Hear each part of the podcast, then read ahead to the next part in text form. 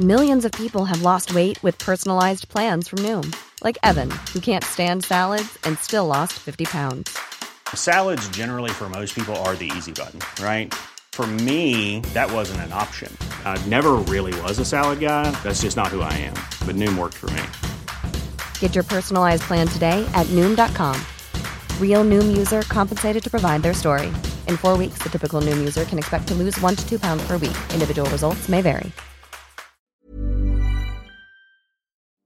Salut, c'est Hugo de Hugo Décrypte. Bienvenue sur le podcast des actus de Mashup. Alors, chaque mercredi à 20h dans mon émission Mashup en live sur la chaîne Twitch Hugo Décrypte, on revient sur deux grands sujets d'actualité et on prend le temps d'en discuter ensemble avec mes invités dont vous pouvez euh, retrouver les informations en description. Bref, si jamais vous loupez une fois le live sur Twitch, eh bien, pas d'inquiétude puisque donc euh, le podcast est là. N'hésitez pas à vous abonner, mais c'est pas encore le cas pour euh, ne pas louper les suivants et pour découvrir l'autre séquence de cette émission, à savoir euh, ma rencontre chaque semaine avec une grande personnalité pour euh, revenir sur son parcours, eh bien vous pouvez taper Mashup l'interview. Voilà, je crois que j'ai tout dit, je vous souhaite une bonne écoute.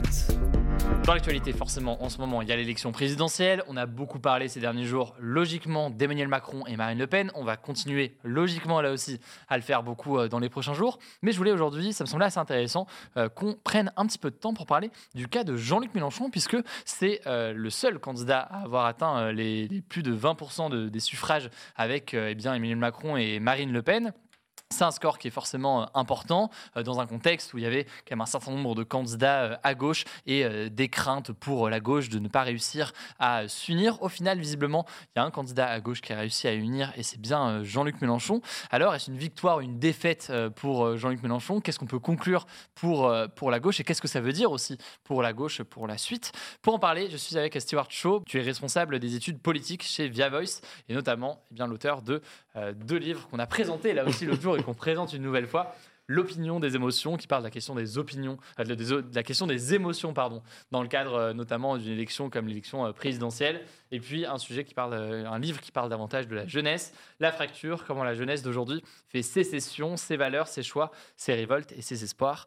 la première question, c'est donc la suivante. Est-ce que Jean-Luc Mélenchon est le candidat qui a le mieux réussi sa campagne selon toi Selon moi, je ne sais pas trop dire. Par contre, selon les Français, c'est très clair qu'il y a deux candidats qui se, qui se détachent très largement. C'est Marine Le Pen et euh, Jean-Luc Mélenchon. Pour vous donner un ordre d'idée, nous, on a réalisé une étude, ce qu'on appelle une étude jour du vote, c'est-à-dire euh, dimanche, quand tout le monde est allé voter. On a fait un, sondage à partir de ceux qui sont euh, allés voter.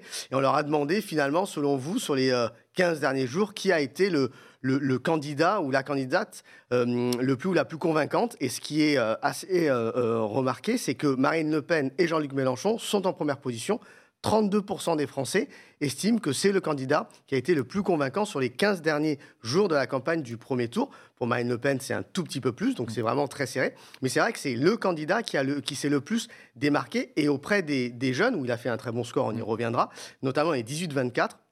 43% euh, de ces 18-24 considèrent que c'est le candidat qui a été le plus convaincant. Donc de ce point de vue-là, c'est vrai qu'il a mais comme en 2017 d'ailleurs, marqué la fin de la campagne et qu'il a énormément progressé euh, dans l'opinion. Dans le cas de Marine Le Pen, euh, j'en ai beaucoup parlé sur la chaîne, on va continuer, je pense, à en parler dans les prochains jours. Il y a la question de s'être recentré sur les notions de pouvoir d'achat notamment, et c'est des sujets qui sont forts pour les Français en ce moment, notamment dans le cadre de la guerre en Ukraine.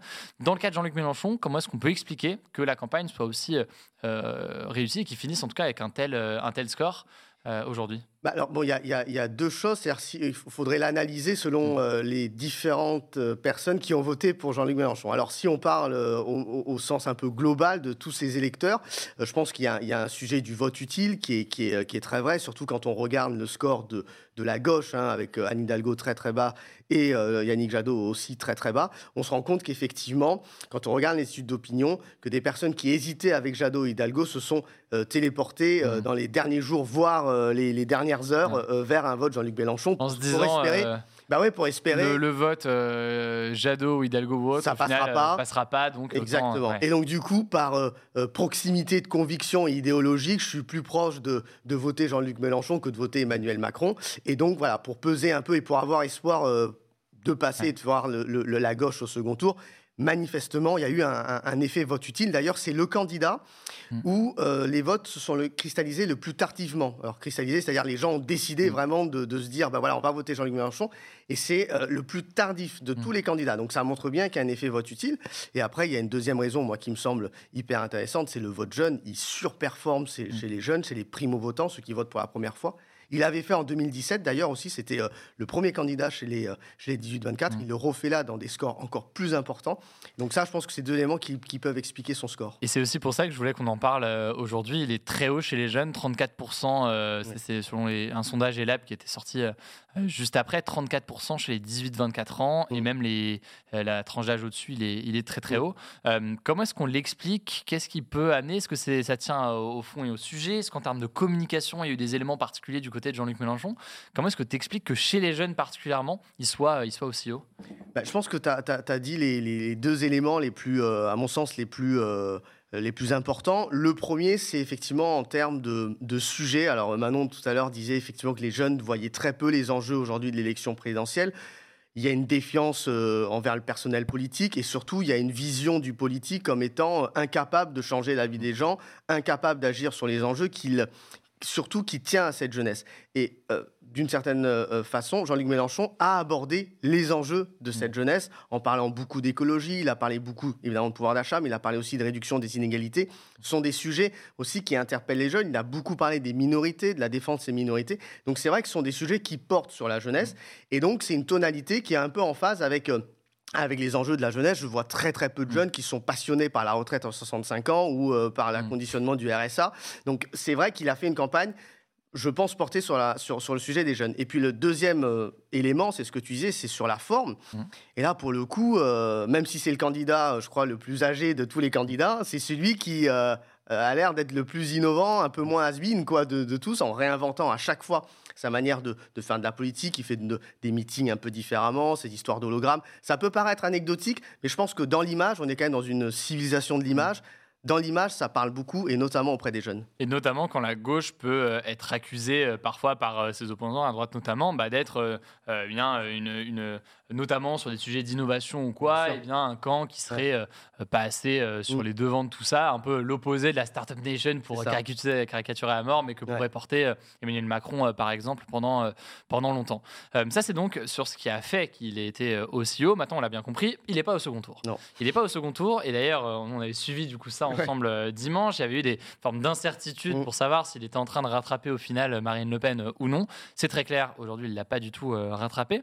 Qu'est-ce qui a pu manquer à Jean-Luc Mélenchon pour accéder comme ça au, second tour?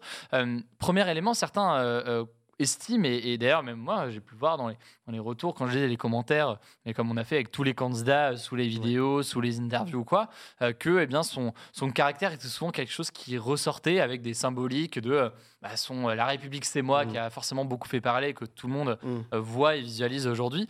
C'est des choses qui peuvent jouer en général, euh, notamment quand on parle des émotions ou autre, c'est quelque chose qui peut jouer dans, la, dans, dans le choix d'un politique plutôt qu'un autre. Ah, mais c'est clair, je pense qu'il y a une dimension dans la présidentielle, il y a une dimension d'incarnation et de, et, de, et de personnification qui est très très fort. Aujourd'hui, c'est vrai qu'on parle beaucoup plus des personnes mm. que de leurs projets, que de leurs propositions, donc c'est très important que euh, le candidat euh, incarne euh, des émotions qui soient plutôt positives. Et c'est vrai que Jean-Luc Mélenchon, il faut quand même reconnaître que c'est quelqu'un qui est parfois dans une forme de radicalité quand il s'exprime. parfois même, il peut être un peu, un peu violent avec ses interlocuteurs. Donc pour une certaine partie de la population, ça ne, ça ne passe pas. Compte tenu en plus du contexte international et incertain, on préfère quelqu'un de peut-être un peu plus apaisé. D'ailleurs, c'est sur ça que Marine Le Pen joue beaucoup, cet effet un peu apaisé, un peu adouci. Donc ça, je pense, c'est un premier élément. Mais il y a un deuxième élément qui me semble vraiment important c'est la fracturation de la gauche, parce que mm. c'est vrai que quand on observe ces, résultats, par exemple là, je crois qu'il a perdu à un peu plus de 400 000 voix, on se dit, bah, s'il n'y avait pas eu Fabien Roussel, euh, bah, il serait passé. Oui, mais c'est pas si simple que ça, en fait. Euh, et, pour ceux qui nous écoutent, je pense que c'est important aussi de se dire que c'est pas juste des, chiffres qu'on peut additionner en se disant, bah voilà, ça va faire ça. Parce que la gauche, elle est quand même. Vraiment divisé. On parlera sûrement de l'avenir de la gauche, mais c'est vraiment un point important. Il y a des gens à gauche qui sont pas prêts, toujours pas prêts à voter Jean-Luc Mélenchon. Mais cette question, c'est une question que beaucoup se posent. Je vois que là, quelqu'un le dit dans le chat. Si Roussel avait soutenu au lieu de faire campagne, il serait passé. Euh, c'est quelque chose qu'on entend beaucoup ces derniers jours. Et d'ailleurs, on parle de Roussel parce que c'est celui qui est le plus proche, mmh. on veut dire, euh, mis à part peut-être sur le nucléaire, il y a quand même, quand même des très très mmh. grosses proximités entre, entre les deux. ça s'est aussi entendu dans le cas de, de Jadot, moins dans le cas d'Hidalgo parce qu'elle était assez bas, donc je pense que le truc est moins, moins ressorti. Mais toi, tu dis que c'est pas si facile que ça. mais est-ce que euh, on peut imaginer que la deuxième option de, des électeurs de Roussel, c'était sûrement quand même euh, Jean-Luc Mélenchon? Ah non, mais c'est sûr. Moi, je je, je, je, peux pas dire s'il n'y avait pas eu Roussel, il serait passé. Oui, il y a euh, une, une probabilité que mm. s'il n'y avait pas eu la candidature Roussel, peut-être que voilà, Jean-Luc Mélenchon aurait eu plus d'électeurs et, et, les votes Roussel seraient déportés, téléportés vers vers Mélenchon, mais on n'en est pas certain parce qu'encore une fois, il y a des électeurs de Fabien Roussel qui, je pense, n'étaient pas non plus totalement sur la, ligne de Jean-Luc Mélenchon sur un tas, tas de, questions. Tu parlais à juste titre du nucléaire.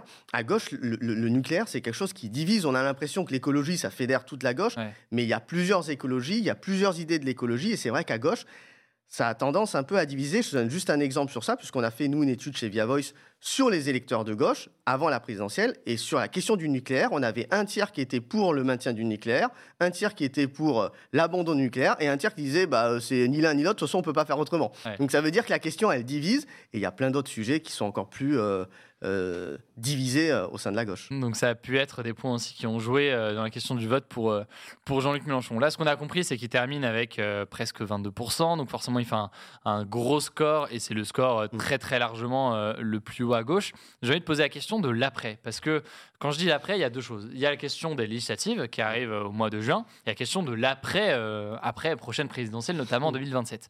Commençons dans l'ordre, commençons par les législatives. Qu'est-ce qui peut se passer pour cette gauche qui s'est là euh, retrouvée aussi euh, haut. Est-ce que on a l'impression que la France insoumise euh, réfléchit déjà beaucoup à l'après, mais qu'est-ce qu'il pourrait réellement faire dans le cadre des élections législatives, qui, je le rappelle, servent donc à élire les députés, et ça se passe au mois de juin, donc c'est vraiment, vraiment bientôt. Bah alors, il y a ce que souhaiterait Jean-Luc Mélenchon et ce qui va, ce qui va vraiment se faire.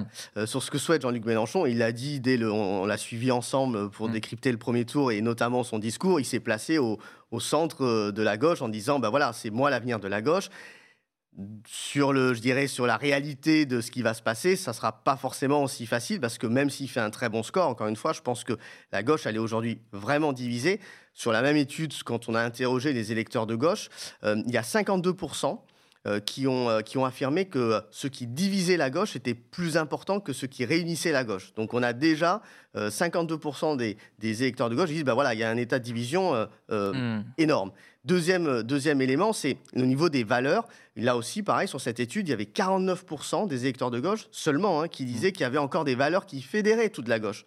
Donc l'après, je pense que ce sera surtout bah, comment cet euh, électorat de gauche, comment cette, euh, voilà, ces sympathisants de gauche vont trouver des points de convergence. Et je ne suis pas certain que Jean-Luc Mélenchon soit dans une dynamique de, de, rassemblement. Parce que je pense qu'il est aussi dans sa personnalité. Hein, euh, mm. euh, c'est, assez clivant. Hein. Jean-Luc Mélenchon, il clive. Mais pour dire les choses, on peut imaginer réellement avoir, euh, comme le disaient beaucoup de militants insoumis et le camp de Jean-Luc Mélenchon plus largement, une majorité à gauche à l'Assemblée nationale dans, au mois de juin. Est-ce que c'est quelque chose que la gauche peut espérer? Est-ce que ça paraît quand même complexe au vu de, mm. vu de la situation? Comment est-ce que tu vois, comment est-ce que tu vois cette dynamique-là?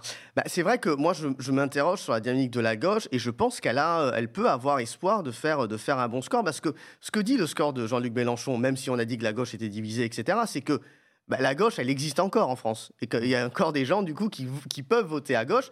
Et donc, d'une certaine façon, toutes les, toutes les, euh, je veux dire, tous les partis, tous les mouvements, toutes les forces de gauche peuvent voir aussi dans ce résultat-là bah, la possibilité de faire campagne et donc d'avoir des, sièges à l'Assemblée nationale, ce qui serait très important parce qu'en plus de cela, le, le contexte pour, Pardon, pour Emmanuel Macron, il est quand même très différent. Hmm. Euh, il part dans une position qui est beaucoup moins euh, euh, favori qu'il y, a, qu'il y a cinq ans. D'ailleurs, on, sait qu'il craint un peu les législatives. donc, donc, je pense que la gauche a évidemment un coup à jouer. Maintenant, c'est comment, par circonscription, par territoire, ils vont s'arranger avec, encore une fois, hein, parfois des, Mm. des duels à gauche qui sont un peu, euh, un peu difficiles à Pas réconcilier. évident. Et chaque circonscription, chaque territoire est quand même bien différent. euh. Exactement, ouais. A les questions d'alliance et d'union qui vont être euh, Ils sont très difficiles. intéressantes à, intéressantes sûr. à voir. Sur la question des, de l'après, et donc euh, par exemple Mm. de la présidentielle de 2027, on l'avait vu ensemble du coup euh, en direct euh, dimanche. Jean-Luc Mélenchon, lors de son discours à la fin, a fait comprendre euh, en fait que ce serait sûrement pas lui euh, a priori en 2027. Il a appelé euh, la plus jeune génération de ses militants à faire mieux. Qui, qui pourrait en fait remplacer Jean-Luc Mélenchon? Est-ce que Jean-Luc Mélenchon est remplaçable pour un peu expliquer et, et dire les choses au sein de la France insoumise? Ben, ça, c'est une bonne question et je ne sais pas si, euh, si quelqu'un l'a vraiment. Je ne sais même pas si Jean-Luc Mélenchon il a la, la réponse. Euh, c'est vrai qu'on se- on s'interroge beaucoup sur l'après euh, la France Insoumise qui sont, qui sont partis parce que la France Insoumise, la marque, c'est quand même Jean-Luc Mélenchon. Voilà, c'est comme si on parlait du Rassemblement national sans Marine Le Pen ou de En Marche sans Emmanuel Macron. D'ailleurs, on voit bien Ouais. que la politique française aujourd'hui, et c'est ce que disait Manon très justement, c'est un peu la fin des partis. Mm. Et donc, quand elle- celui qui incarne le parti bah, se retire, on se demande quelle va être la dynamique. Donc c'est vrai que pour, pour euh, LFI, ça va être, euh, euh, je dirais, un enjeu dans les cinq ans de faire aussi émerger de nouvelles, de nouvelles têtes. Alors, il y en a hein, euh, de, des députés qui sont connus du grand public, etc. Adrien Quatennens, etc. Adrien ouais. Coquerel, etc., Alexis Corbière. Mais voilà, est-ce que ça sera suffisant pour remplacer, il faut le dire quand même, un candidat aussi, euh, aussi charismatique, avec une figure aussi Mm. tutélaire que Jean-Luc Mélenchon? C'est vrai que c'est une question qui, qui, se pose. crise de pas être évidente à, trancher de leur, euh, de leur côté. Et, et je sais même pas d'ailleurs, parce que c'est clair que oui, hein, euh, on parle de députés euh, de la France Insoumise, on peut parler d'un Adrien Quatennens ou autre. Euh, si on suit la politique et l'actualité au quotidien, bon, bah, il, est, il est bien connu. Euh, pour le très grand public qui Mm. éventuellement vote à chaque présidentielle, mais autrement suit de loin l'actualité, Il ça paraître beaucoup moins, beaucoup plus, beaucoup moins, beaucoup moins évident. Mm. Ah, ça parle de François Ruffin aussi, qui est Ah oui, bien sûr. pour être ouais. aussi une figure. Mais Mm. je ne sais même pas si le, le cas de François Ruffin, si lui, parce qu'il a une carrière à la fois de journaliste, il a une multi, il est député, mais il Ouais. fait aussi plein d'autres choses à côté. Si lui envisage euh, euh, d'être euh, président de la République ou ce genre de, de carrière, je ne sais même pas, mais c'est le, c'est le cas. ouais. Mais c'est vrai que euh, la politique, c'est quand même, alors on n'aime pas trop dire ça, mais euh, je dis pas que c'est un métier, mais il faut savoir un peu le faire. C'est-à-dire que c'est Et vouloir le faire. et vouloir le Ouais. faire, absolument. Donc, je pense que il faut le dire, Jean-Luc Mélenchon, il, est- il- il reste quand même très bon sur ça. Il reste très bon. C'est un orateur incroyable. Il est charismatique. On l'écoute, on l'entend. Il a une influence. Et puis, il faut le dire aussi, il est installé dans la vie politique depuis très longtemps. C'est le plus jeune sénateur de la Ve République, je crois. Donc, euh, ça a été le plus jeune sénateur de la, de Ve République. Donc, c'est quelqu'un qui connaît les rouages. C'est sa euh, troisième campagne, quatrième campagne présidentielle, pardon.